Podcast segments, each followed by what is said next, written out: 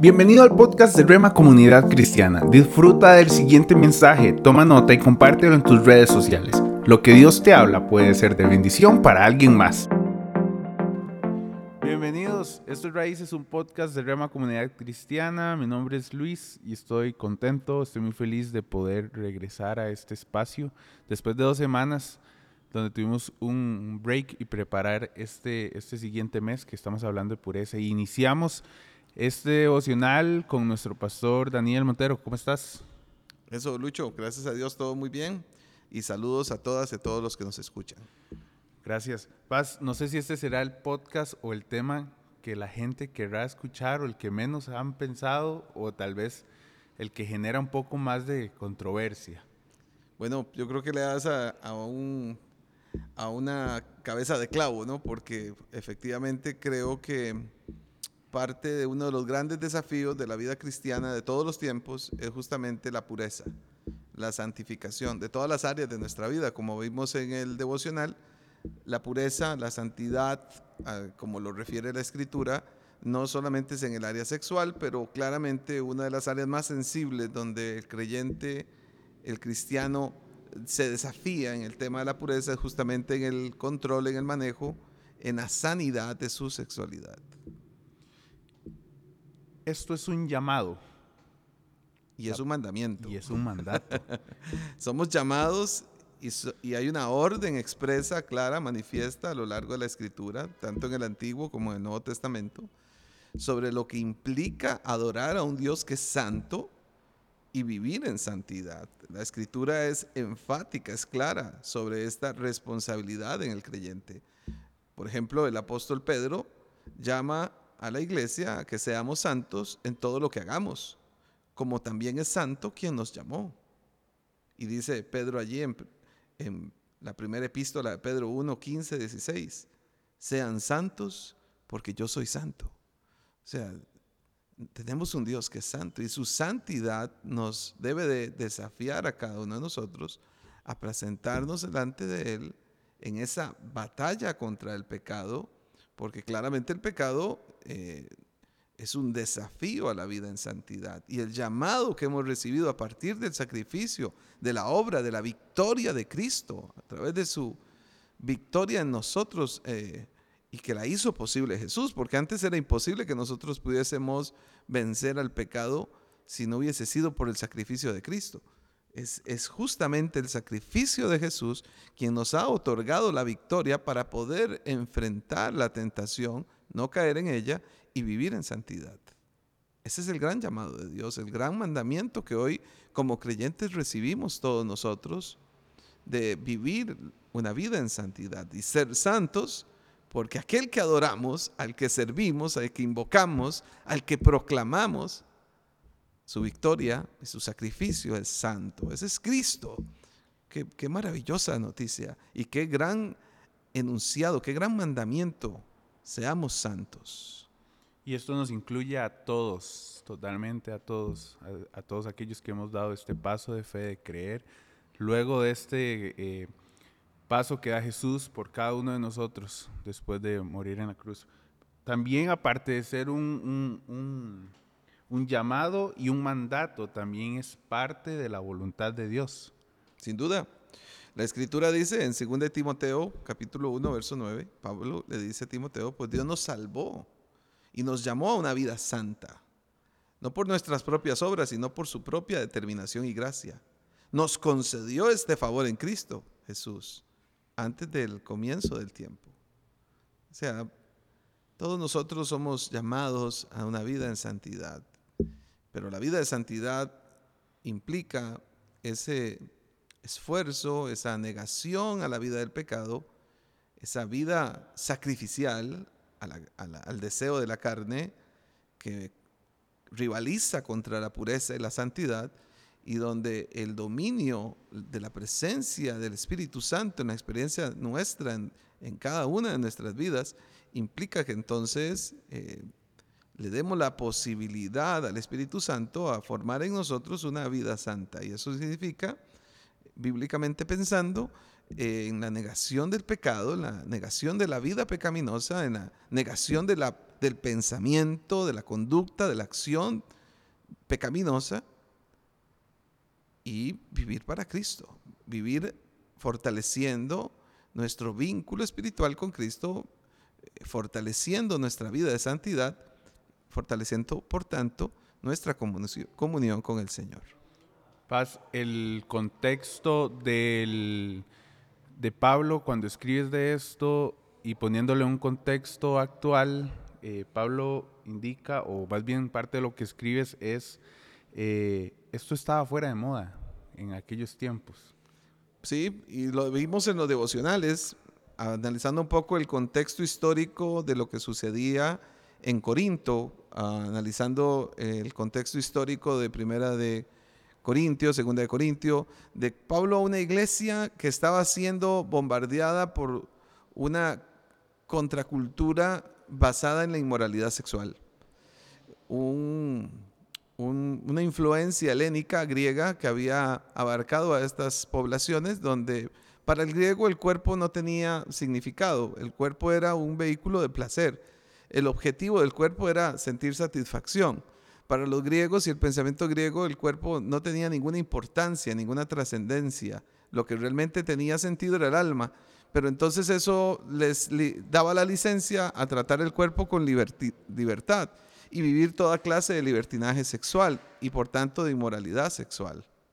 Entonces, claramente, eh, el mensaje que Pablo envía a la iglesia en Corinto es un mensaje a la pureza, a la santidad, a no dejarse persuadir por todos estos recursos estas influencias, estas ideologías, estos pensamientos, estas formas de práctica que favorecían a la inmoralidad y que la, iglesia se sostuviera en el principio inerrante de la escritura de vivir la pureza, vivir la santidad.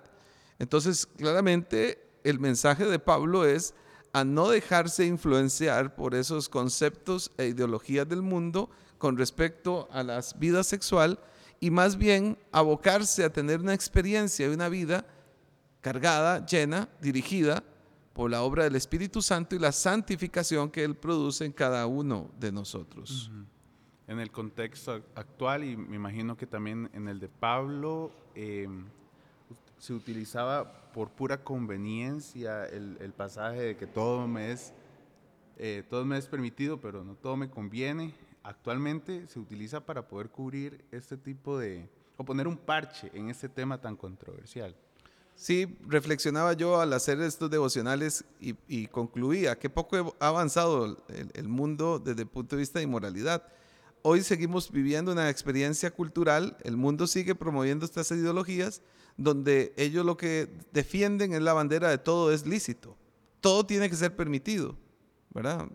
La conocida o llamada eh, ideología de género promueve un poco esta, o promueve esta, esta frase, todo me es lícito, a todo hay que aprobarlo, todo lo que sienta la persona, la autopercepción está por encima de cualquier otra condición. Y eso significa entonces que cualquier derivación, cualquier condición que las personas establezcan tiene que ser aprobada, tiene que ser respetada y tiene que ser avalada social, socialmente. Y eso es justamente lo que Pablo está atacando allí. Todo me es lícito, pero no todo me conviene.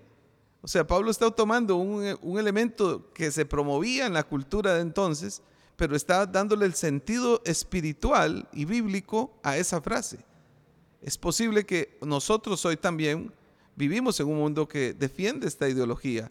Todo tiene que ser lícito, todo tiene que ser respetado, todo tiene que ser avalado. Pero ¿realmente nos conviene? ¿Le conviene al mundo pensar así? ¿Le conviene al ser humano pensar de esta manera? ¿Le conviene vivir al ser humano en ese libertinaje, en esa experiencia de libertinaje sexual? Bueno, esa es la gran denuncia que hace la escritura al mundo. A un llamado a salir de estas evocaciones incorrectas que fomentan el pecado y la inmoralidad y un llamado a vivir en separados de esa condición de pecado y glorificar la santidad.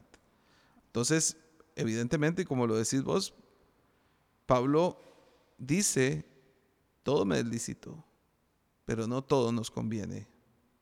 Se nos permite hacer cualquier cosa, pero no tenemos que volvernos esclavos de nada. Para Pablo, y la escritura en general, el pecado sexual es una manifestación de esclavitud. Y la inmoralidad, la impureza sexual es una manifestación de esclavitud. La Biblia no tiene letras pequeñas y es muy claro en todos estos pasos que damos de ir fortaleciendo nuestra fe con disciplinas espirituales o, o, tal vez pensando en, el paso de que nuestro cuerpo ahora pertenece a nuestro Señor. Y hay un, em, hay un ahora el, Espíritu Santo y nuestro Espíritu se unen. Y esto lo explicas en un devocional exactamente donde ahora nuestro cuerpo es una herramienta para glorificar a Dios. Qué hermoso, ¿verdad? Bueno, eso es lo que dice Pablo en 1 Corintios 6. Ahora nuestro cuerpo debe de glorificar a Dios. Ahora que tenemos la experiencia de la nueva vida en Cristo, del nuevo nacimiento, de haber nacido del agua y del Espíritu, de haber sido reconciliados por medio del sacrificio de Cristo y tener la experiencia de convertirnos en la habitación del Espíritu Santo. Pablo le llama ser templos del Espíritu de Dios, templos vivos ahora del Espíritu Santo. Y esa es una experiencia que me agrada mucho compartir porque eh, en la antigüedad Dios instituyó, instituyó, al pueblo de Dios, a, Israel, para que conformaran un tabernáculo en el desierto y pudieran allí tener un punto de contacto del pueblo con la presencia de Dios. Luego evolucionó y el pueblo de Israel pidió hacer un templo. Y Dios les concedió el templo, autorizó el templo. Y el templo era también el punto de encuentro entre Dios y el pueblo. Pero después vino la máxima revelación, que es Cristo. Y Cristo representó la presencia de Dios entre en este mundo. En él estaba la presencia de Dios completa, plena. Pero cuando Cristo parte, Él promete una nueva temporada, una nueva manifestación, donde el Espíritu Santo ya vendría a vivir en la, en la, en la vida, en, en, en el cuerpo de cada creyente. Ahora entonces nosotros somos ese lugar. Nosotros somos ese tabernáculo, ese templo. Nosotros somos el cuerpo de Cristo. ¿Lo ves? Ahora nosotros los cristianos, la iglesia, la, la, comunidad de la fe, la iglesia de Jesucristo, somos el templo del Espíritu Santo. Él habita en nosotros. Nosotros somos una morada de Él. Y por tanto, entonces la Escritura nos desafía a pensar cómo estamos administrando nuestro cuerpo. ¿Cómo administramos nuestro cuerpo en función de la pureza? Porque si el llamado de Dios es la santidad, la pregunta de todo discípulo, toda discípula es, ¿de qué manera estamos administrando nuestro cuerpo? ¿Qué estamos haciendo con el lugar donde habita el Espíritu Santo? ¿Qué estamos haciendo con él? ¿De qué manera lo estamos eh, administrando? Y entonces nos encontramos con el maravilloso desafío de 1 Corintios 6 de que nuestro cuerpo ahora debe dar gloria a Dios. ¿Cómo dará gloria en medio de la inmoralidad del pecado? Es imposible. Dará gloria cuando tenemos una vida que glorifica al Señor y eso significa una vida de negación al pecado y de testificación y glorificación con nuestros hechos y nuestras conductas negación, eh, esa palabra clave es, es muy válida y se puede traducir también o, se puede, o puede ser un sinónimo en este caso de huir, ¿verdad? Y lo hemos visto en varias oportunidades dentro de la palabra, como lo vimos con José, pero el huir eh, podría ser un sinónimo de negar la oportunidad de cometer algún acto que no, se, eh, que no vaya de acuerdo a lo que nos está hablando ahorita pero la palabra huir puede entrar dentro del primer paso fundamental para un, paso práctico o varios pasos prácticos que podamos ver en, este, en este podcast. Sí, Pablo dice allí en 1 Corintios 6, huid de la fornicación, huid de la inmoralidad sexual. Es una acción concreta, manifiesta, puntual. El otro día en la reunión de varones del mes pasado estuvimos señalando y explicando más profundamente qué significaba este mandamiento de Pablo aquí y cómo lo pudimos relacionar con la experiencia de José. Y específicamente lo que concluíamos de, esta, de, este, de este estudio que presentamos a los hombres es que el huir significa tener conciencia de la amenaza que es este pecado y no coquetear con él, no pretender que podemos santificar un pecado, no pensar de que tenemos que, podemos negociar con el pecado y salir airosos y victoriosos, eso es imposible. Huir implica una acción correctiva y también una acción preventiva acerca del pecado. Significa que aquel que tiene una lucha con las imágenes sexuales va a tener que tomar eh, serias decisiones con, la, respecto, por ejemplo, al uso y la administración de redes sociales, donde hay tanto contenido sexual en estas herramientas tecnológicas o en estos canales tecnológicos de comunicación. O sea, una persona que tiene conflicto con el manejo de la pornografía va a tener que tener cuidado y ser diligente con el tema de qué dispositivos electrónicos tiene en su habitación y cómo los administra. Eh, sobre todo porque nos damos cuenta que Pablo dice aquí, y hoy las actuales neurociencias también lo refuerzan, existen adicciones al sexo, existen formas de esclavitud sexual y que una persona que quiere huir de ese pecado va a tener que tomar decisiones concretas, acciones concretas, correctivas, para poder prevenir esas acciones adictivas y poder vencer esa condición. Entonces, efectivamente, huir desde un punto de vista de acciones concretas sería reconocer que este es un pecado potencial y potencialmente destructivo, como cualquier otro pecado, pero que este, por tener las características propias de la vida sexual, tiene unas condiciones muy particulares que se instalan en la vida de un ser humano. Tanto así que es potencialmente adictivo de una forma muy veloz, muy rápida. Entonces, reconocer esto y tomar acciones concretas que van a favor de la santidad y no a favor de la inmoralidad, como por ejemplo el tema de uso de tecnología, acceso a Internet, uso de redes sociales, temas de eh, videos pornográficos, películas pornográficas, en fin, hay todo un sinfín hoy de variedades, posibilidades, desde lo tecnológico, lo vinculante, las relaciones, toda una ideología en el mundo que está a favor de la inmoralidad, de la fornicación, todo un mensaje social colectivo, masificado, que intenta naturalizar y aprobar la vida y la inmoralidad sexual que va en contra de lo que la Biblia estableció como santidad. Ese es el gran desafío del cristiano en esta era. Pero nos hemos dado cuenta que no es solo de esta era, porque haciendo un análisis del primer siglo, cuando Pablo escribe Primera de Corintios, nos damos cuenta que estaba siendo el mismo desafío. O sea que este tema no ha cambiado. Simplemente que hoy hay una variedad aún más explosiva de posibilidades para el pecado sexual. Dentro de esa recomendación que da Pablo de huir, encontramos entonces dos pasos prácticos, que es el reconocer y tomar una acción inmediata. Correctiva. A favor y correctiva. Y preventiva. Y a favor de la santidad. Por ejemplo, si, si hoy aquí nos están escuchando personas que están sufriendo contra el pecado sexual y están siendo fuertemente abatidos contra él, definitivamente yo podría dar algunos consejos prácticos. Lo primero es que tienes que buscar ayuda de un amigo consejero, de un consejero bíblico, de un pastor, de un líder, de un discípulo maduro que te ayude a caminar y a vencer esta adicción, esta problemática, este pecado. No puedes pelear esto solo. ¿verdad? Porque este es un pecado que tiene tantas y múltiples repercusiones que definitivamente requiere la vinculación. Lo decíamos en la reunión de varones. Necesitamos apoyarnos unos a otros. Necesitamos tomar consejo. Necesitamos gente que ore por nosotros. Necesitamos estudiar la escritura. Revisar una y otra vez cuáles son los textos que fortalecen nuestra identidad sexual y el manejo saludable de nuestra sexualidad. Eso implica entonces que tengamos gente a quien rendirles cuentas, pero también tenemos que revisar los temas operativos en los cuales estamos fallando en nuestra vida sexual y en el control de nuestra sexualidad. Muchas veces he encontrado en la consejería pastoral que muchas de estas condiciones adictivas a nivel sexual también están sustentadas por diferentes traumatismos en la vida sexual desde nuestra infancia o adolescencia.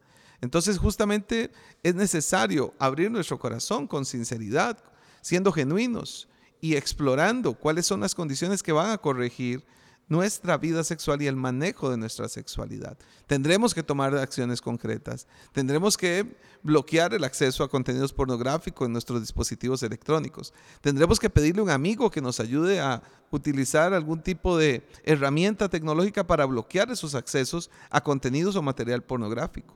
Necesitaremos una vida de oración, de consagración, de intercesión, de ayuno. de súplica al Señor por la libertad y la sanidad de esa área de nuestro cuerpo, de nuestra mente, de la recuperación de nuestra sexualidad, porque queremos una sexualidad, como dice Pablo, que glorifique a Dios. Queremos darle gloria a Dios con nuestra sexualidad. Queremos darle gloria a Dios con nuestra sexualidad. Y eso es posible por medio de la obra de Cristo. Esa es la gran noticia, la buena noticia para todos aquellos que hoy puedan identificarse o sentirse eh, atrapados en una adicción sexual y que claramente Cristo vino a este mundo a romper con toda atadura, toda esclavitud, toda ligadura, toda maldición, porque Él mismo se hizo maldición en el madero, cargando nuestros pecados para nuestra libertad. Y yo quiero hoy inspirar a todos aquellos que escuchan este podcast y que se identifican en esta adicción o en esta problemática, en esta lucha en su sexualidad, que sienten esa esclavitud. Incluso le hablo a creyentes, quizás ya hasta maduros, que han avanzado en su fe por años, pero que siguen fallando a Dios en esta área. Yo he escuchado este, muchas personas llorando y diciéndome, Daniel, ¿cómo es posible que yo, después de tantos años de creer y confiar en Dios, donde he tenido un genuino y sincero arrepentimiento, sigo fallando a Dios en esta área? Sigo fallando a Dios en mi pureza. No he podido presentarme ante Dios santo en esta área de mi vida. Pues amigo amiga que me escuchas, déjame decirte que, esta, que este momento puede ser una gran oportunidad para iniciar un camino diferente. Porque el Señor Jesús ha traído libertad a todos aquellos que estábamos cautivos. Él trae libertad a nuestras vidas. Y quiero terminar este espacio con la última frase que pones en el devocional, que es, no volvamos atrás donde éramos esclavos. Y quiero concluir y que invitarle a usted a que pueda acompañarnos a orar en este espacio pequeño. Y y creo que eso es un mensaje que no tiene restricción de edad, como lo acabamos de ver. No tiene ninguna restricción de género, como ahora la sociedad lo está poniendo. Y pastor, no sé si nos le gustaría acompañarnos en esto. Por supuesto. Hoy puede ser el inicio de alguien que decida no volver atrás, Lucho. Esa es la gran oportunidad de este momento. Es la gran oportunidad para tu vida para aquellos que realmente anhelan con todo su corazón poder glorificar al Señor con sus cuerpos, con sus mentes, con sus pensamientos, con su sexualidad. Vamos a orar. Y le pido que me acompañe en esta oración. Si identificas esta urgente necesidad y llamado de glorificar a Dios, santificar al Señor con nuestros cuerpos, de tener una vida sexual libre, sana, el Señor vino a traer esa libertad y su sacrificio es suficiente para nuestra libertad, para su sanidad, para nuestra sanidad. Señor, te damos primeramente la gloria y la alabanza, reconociendo Jesús que eres santo, eres santo y eres santo que has hecho una obra posible en nosotros, que es experimentar la pureza y la santidad por medio de tu gloriosa presencia, Señor. Pues sin ella es imposible para el ser humano experimentarlo, vivirlo. Hoy por tu poderoso nombre, Señor, yo te pido que traigas libertad a todo aquel que hoy identifica ese cautiverio, que identifica ese dolor, que identifica esa atadura con el pecado. Yo te suplico hoy, Señor, que traigas esa libertad, que restaures nuestras mentes y nuestros corazones en ti, que traigas una libertad poderosa de tu espíritu, que manifiestes tu poder sanador y la restauración y la gloria de tu nombre sea sobre cada uno de nosotros. Espíritu Santo, hoy trae libertad, rompe toda cadena, rompe toda esclavitud. Ayúdanos, danos las fuerzas, danos el poder, danos, Señor, la revelación, el conocimiento, danos el entendimiento, Padre mío, para poder levantarnos libres restaurados para la gloria de tu nombre. Poder glorificarte día a día con nuestros pensamientos, con nuestras palabras y con nuestras conductas. Pero hoy también incorporamos con nuestra sexualidad y que nuestra sexualidad te glorifique. Ayúdanos, Señor. Libértanos en tu nombre santo, Cristo. Ayúdanos con tu poder y con tu favor. Ayúdanos a ser libres y a vivir esta libertad. Que así sea en el nombre poderoso de Jesús. Amén. Amén.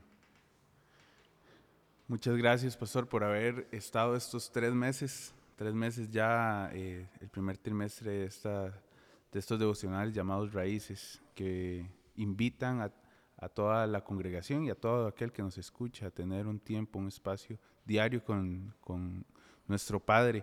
Ese es el propósito de Raíces, motivar a la iglesia que saque un espacio diario y poder ir fortaleciendo su vida por medio de la palabra que es la única que cambia los corazones. Gracias, Lucho, más bien. Y pues he escuchado tantos buenos testimonios de raíces en lo que va de este, desde febrero a la fecha, que realmente no dudo que esta acción, que esta idea ha sido dirigida por el Señor, porque sé que ha sido de mucha edificación para mi vida para Michael, para Eliezer, quienes hemos estado participando este primer trimestre, pero también para muchas personas que han escuchado, han leído los devocionales y que los están utilizando.